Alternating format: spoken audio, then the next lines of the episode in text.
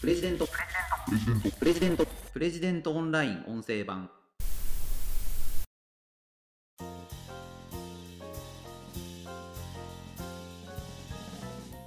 高校野球といえば甲子園ですが本当に甲子園だけでいいんでしょうか？プレジデントオンライン編集長の星野貴彦です。この番組はプレジデントオンラインの配信記事の周辺情報や解説をお届けしています。今回紹介する記事はベンチに入れずスタンドで応援は美談ではない。大量の補欠を生む甲子園こそが野球離れの犯人だという記事です。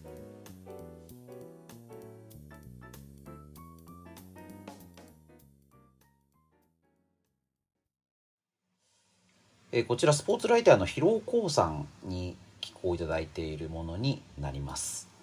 結構ね強いタイトルかなと思ってるんですけどもあのいや強すぎないかなっていうぐらい大きな問題じゃないかなと思っています。記事のリードを読み上げますね。夏の甲子園ではベンチに入れなかった野球部員がスタンド席からユニフォーム姿で応援するのが定番となっている。ライターの広尾さんは学校の部活が試合に出られない選手を大量に生み出している。こんな光景を美談としているのは日本だけだろう。だから野球離れも止まらない。というと。部活って皆さんやってましたかね？僕もまあやってたんですけど運動部ではなくてあんまり運動部の習わしとかルールってのはよくわかんないんですけどレギュラーの選手じゃないと試合に出られないというのは結構どの部活でもそうですかね。で特に野球とかサッカーとかバスケットボールとか人気のあるようなスポーツであるとレギュラー入りするのが大変だとかレギュラー入りをかけていろいろ争うとかですね。1軍と2軍でモチベーションが全然違うなんていうのはよく聞く話かなと思います。漫画なんかでもねそういうのありますよね。最強のナインそこに入るために熾烈な競争を繰り広げるなんていうのは、まあ、定番のストーリーかなと思います。でそういう中で、まあ、この夏といえば日本の風物詩は甲子園の野球ですよね。まあみんな大好き。NHK でねいつも中継をしていて、まあ、日本を代表する人気コンテンツユーススポーツの代表と言っていいんだと思いますけどもまあ、果たしてねこれでいいのかなっていうことなんですよね。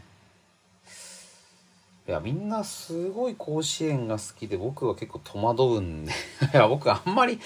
いや野球はねそこそこ好きなんですけど甲子園っていうのはなんかこうなんか好きですよね。でこ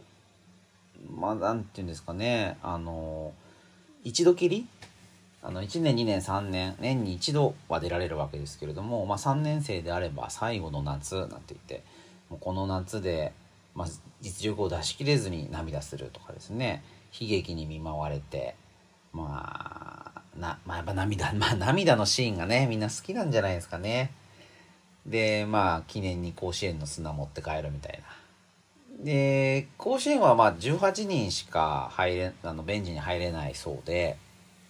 残りの選手たちっていうのはアルプススタンドから応援する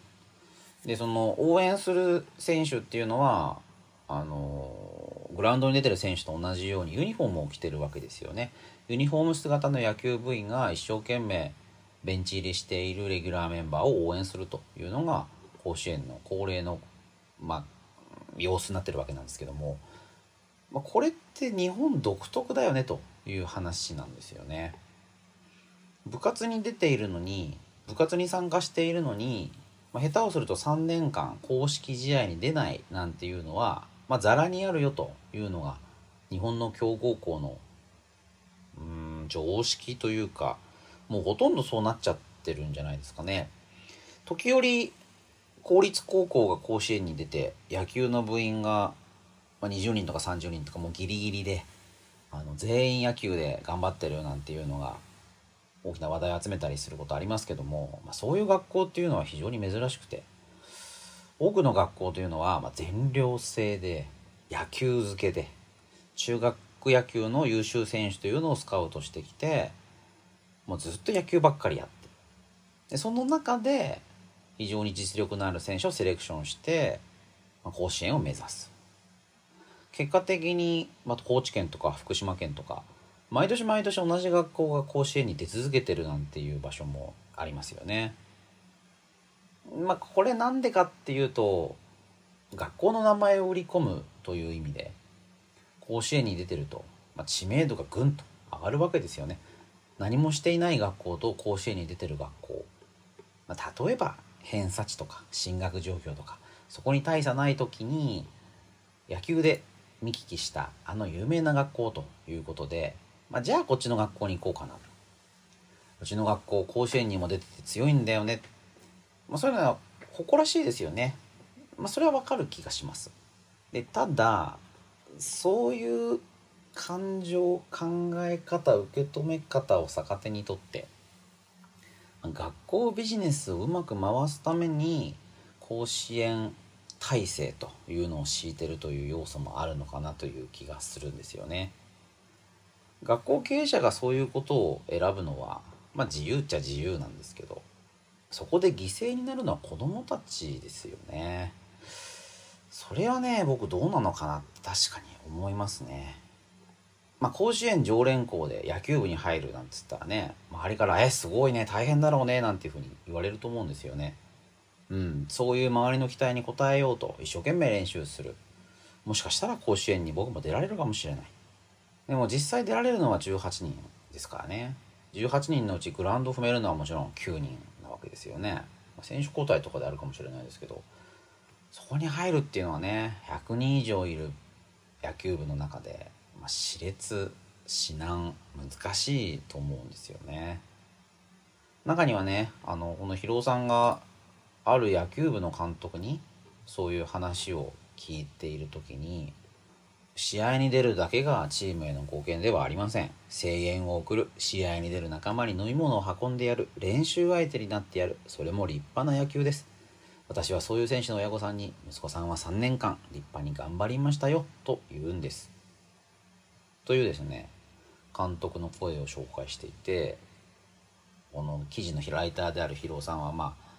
思わずその顔を見返した。選手や親の中にはそれで納得する人もいる。いかにも日本らしい風景だと思うというふうにね愕然としたということ書かれてますね。あのこんな声もあります。僕は高校でも大学でも1試合も出ていませんがずっと野球部で仲間のために頑張った。おかげで社会人野球にも進むことができたし引退後は一流企業のサラリーマンにもなれた。だから後悔は一つもありません。ヒロさんこう書いてます。この人にとって野球はスポーツではなく処世術だったということになろうか。まああの野球をねどういうふうに使うかっていうのはその人の自由ですから。処世術一流企業のサラリーマンになるために試合には出れなくても野球部に所属してるっていうのはまあいいのかもしれないんですけどどうでしょうかね。そういう人たちが多いんですかね。でそもそも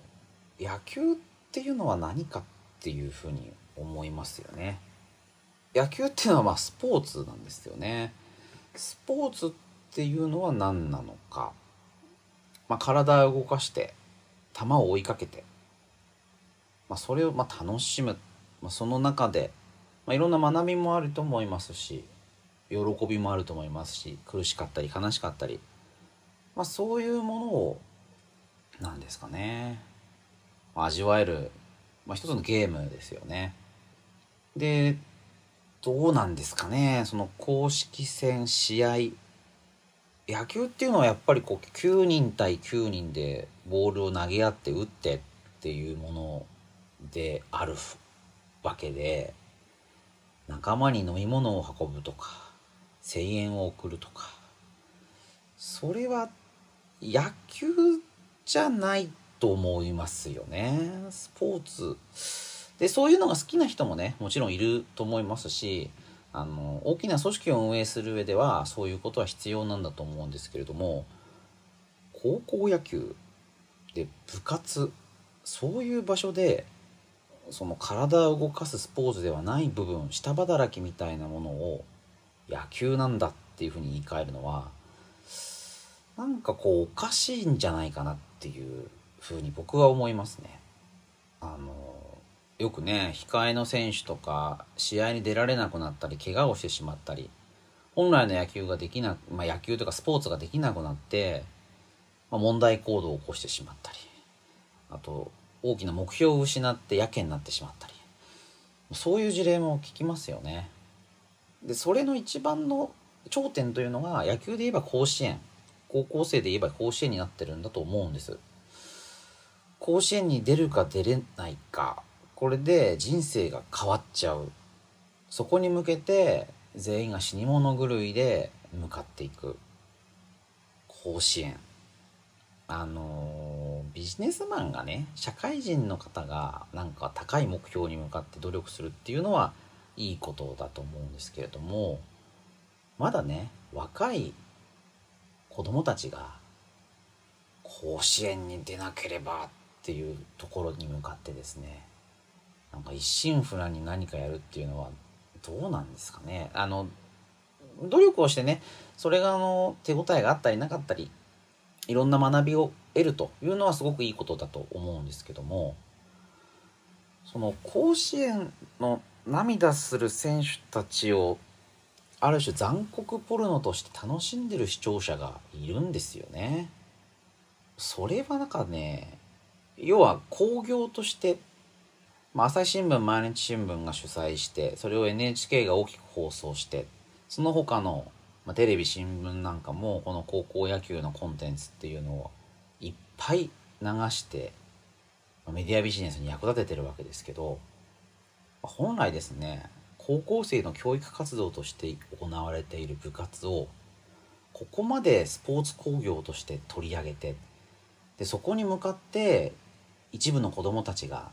まあ、試合にも出られず体を壊しここに出なければ人生が成功できないとまで思い込まされる。これはね僕やっぱ歪んでるって思うんですよね。いやだから甲子園目指したことないからそんなこと言うんだろっておっしゃる方もいるかもしれないんですけどちょっと立ち止まって考えてみた方がいいことじゃないかなと思うんです。で実際ですねアメリカだと、まあ、こういうユーススポーツの厳しいものっていうのはやってないっていうかもっとあの大学生とかねあの少し年齢が上がったところでやっていることであってあの、まあ、18歳以下の子どもたちでここまで厳しいトーナメント式の全国大会っていうのはやってないそうなんですよね。やってしまうとやっぱそこに向かってこうグイグイグイグイのめり込んでいってしまうのでそれは本来のスポーツの目的から離れてしまっている。プロスポーツとかそれに準じるようなものであればもしくはそのクラブチームあの学校教育とは別のところで野球をするためだけにやっている組織であればそういったものもありだと思うんですけども部活ですからね学校が一番でその、まあ、おまけとしてある活動なのに全寮制の学校になってそあのそれ野球で勝つことがその学校の宣伝になってるっていうのは、まあ、どう考えても歪んでるって僕思うんですよね。あの広尾さんこの記事の前に82対0の野球に感動している場合ではないっていう記事も書いていただいています。これあの今年の夏の甲子園の予選でですね、まあ、千葉県の予選2回戦なんですけれども82対0っていう試合があったそうなんですよね。そのことをいやなんでそんなに実力の差がついちゃってるんだという形で問題視しているんです。だこれは結局ギリギリメンバーを集められるような弱小学校でも野球がやりたい、まあ、それともう24時間365日野球化しかしていないエリート集団がぶつかってしまうと、まあ、その結果、まあ、82対0もうほとんどゲームになってないと思うんですけども、まあ、そういう結果になってしまったと。でこんなことになってたら野球をやろうっていう子もどんどん減っちゃうだろうということがヒロさんの問題意識としてあるんですよね。うん、そうだと思います。だから遊び遊びまあ遊びですよね。あの自分の、まあ、学校生活を豊かにするために野球をやってみようと思って例えば高校に入ってから野球をやろうなんていう子が野球部に入る、ま、これがはばかられる状況になってるんじゃないかなと思いますよね。だってああいうね野球エリートのめちゃくちゃ強い学校と当たるかもしれない勝てるわけないですよねでしかもトーナメント一発限りなわけだからもうまあその夏の大会っていうのはそれで終わっちゃううんそれはなんか随分極端ですよね。あのいやじゃあどうすればいいかなんてお話もあると思うんですけどもこれですね高校野球のリーグ戦っていうのが一部で行われているんですよね。リーグアグレッシーバっていうものなんですけども結構ですねいろんな学校が参加していてあの今100校ぐらいになってるっていう話なんですよね。22都道府県で、まあ、約120校か。2015年に大阪の6校でスタートしてそこから広がっている。地域別に約20のリーグで総当たり戦を行うと。で投球数は100球程度まで。でカーブとチェンジアップしか投げてはいけないということにしていてその変化球の比率も25%以下、まあ、要は基本的に直球だけ投げてくれと。でバットも反発係数の低い金属バットかもしくは木製を使ってくれということになってるんですよね。バントも回数制限がある場合もあると。これ全然その今やっている高校野球とは、まあ、甲子園を目指すものとは違う形の野球ですよね。甲子園では金属バットを使ってるんですよね。なんでなんですかね。あの日本のプロ野球もアメリカのメジャーリーグも木製バットを使ってるわけですから木製でいいと思うんですけどもなぜか金属バットを使ってる。結局金属バットを使うと球が飛ぶんですよね。そうするとホームランが出る。工業としてのスポーツ甲子園をまあそういうメディアビジネスだと思うとホームランが出ないと面白くない。長打が出ないとつまんないですよね。ピッチャーが強すぎちゃう。だから金属バット使わせてるっていうふうに、まあ、そう思わざるを得ないなと気がします。なんで木製バットじゃないのか。まあ結局リーガーアグレッシーバーっていうのはそういう問題意識からより球の芯を捉えるという意識が強くなる木製バットもしくはあ飛ばない金属バットっていうのを使っているそうなんですね。まあ、そうすると、まあ、野球の繊細な面白さが分かるっていうふうに紹介されてました。うん、バントもね日本の野球っていうのはバントしすぎだってよく言いますけどともかくそのうん誰かが犠牲に犠牲バントって言いますけどねあの誰かが犠牲になって塁に進めることによって1点でも取ろうと。まあでも本当はね球を遠くに打ち飛ばしてそれで長打によってランナーをぐるぐる回すっていうのが、まあ、僕はベースボールの醍醐味なんじゃないかなと思いますけどね。なんかこうそういう小さい野球をやっていると細かなミスが気になって、まあ、ストレスばっかりかかっちゃう気がしますけどね。それが日本の野球なんだっていう人もいるかもしれないですけど、まあ、それはだから考え直した方がいいんじゃないですかね。もっとみんなで楽しく野球ベースボールっていうものを楽あのやるには何が大事なのかそこから考えるべきだと思うんですよね。日本の伝統はこうなんだとか昔からこれをやってるんだとか先輩たちはこうしてたっていう話ではなくてゼロから野球とかスポーツとか部活っていうものを考えた時にどういうやり方がいいのか。で実際にこのリーグアグレッシーバーっていう取り組みはじわじわじわじわ広がっているんですよね。あの勝利至上主義をやめますなんていうタイトルでも新聞記事で紹介されていました。リーグ戦ですからね。どっかで負けちゃっても次がある。で一度出たメンバーだけじゃなくて他のメンバーでやってみるとか。いろんな学校と何度も戦うわけなのでそこでのメンバーの選び方とかそういう、まあ、戦略が出てきますよね。甲子園で一回一回ずっと勝ち上がっていくっていう風になるともう毎回毎回強いメンバーを出さないといけない、まあ、そうするとピッチャーが投げられるピッチャーが連投して肩壊しちゃうなんていうね。もうよくないですよね。遊びなんですからね。でも真剣に楽しく遊ぶ。そういうことをねなんかそろそろ日本のまあ、高校野球の関係者なんかも考えてもらわないとこれどんどんどんどん野球やる人が減ってしまう一方なんじゃないかなというふうに心配になりますね。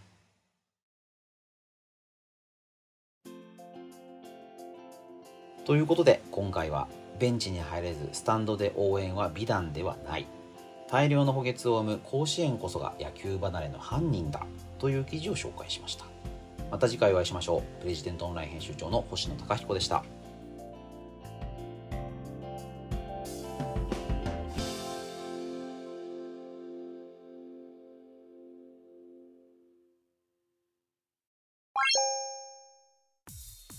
日経新聞長官の厳選ニュースを毎朝コンパクトに聞ける「聞く日経」仕事や生活のハック術を編集部が語り下ろす。ライフハッカー日本版。タイニーハックエクスプレス。イノベーションを生み出すヒントが見つかる。浜松町イノベーションカルチャーカフェ。情報スキルキャリアアップ。今より一つ上のステージに行くビジネスニュースが聞き放題。audiobook.jp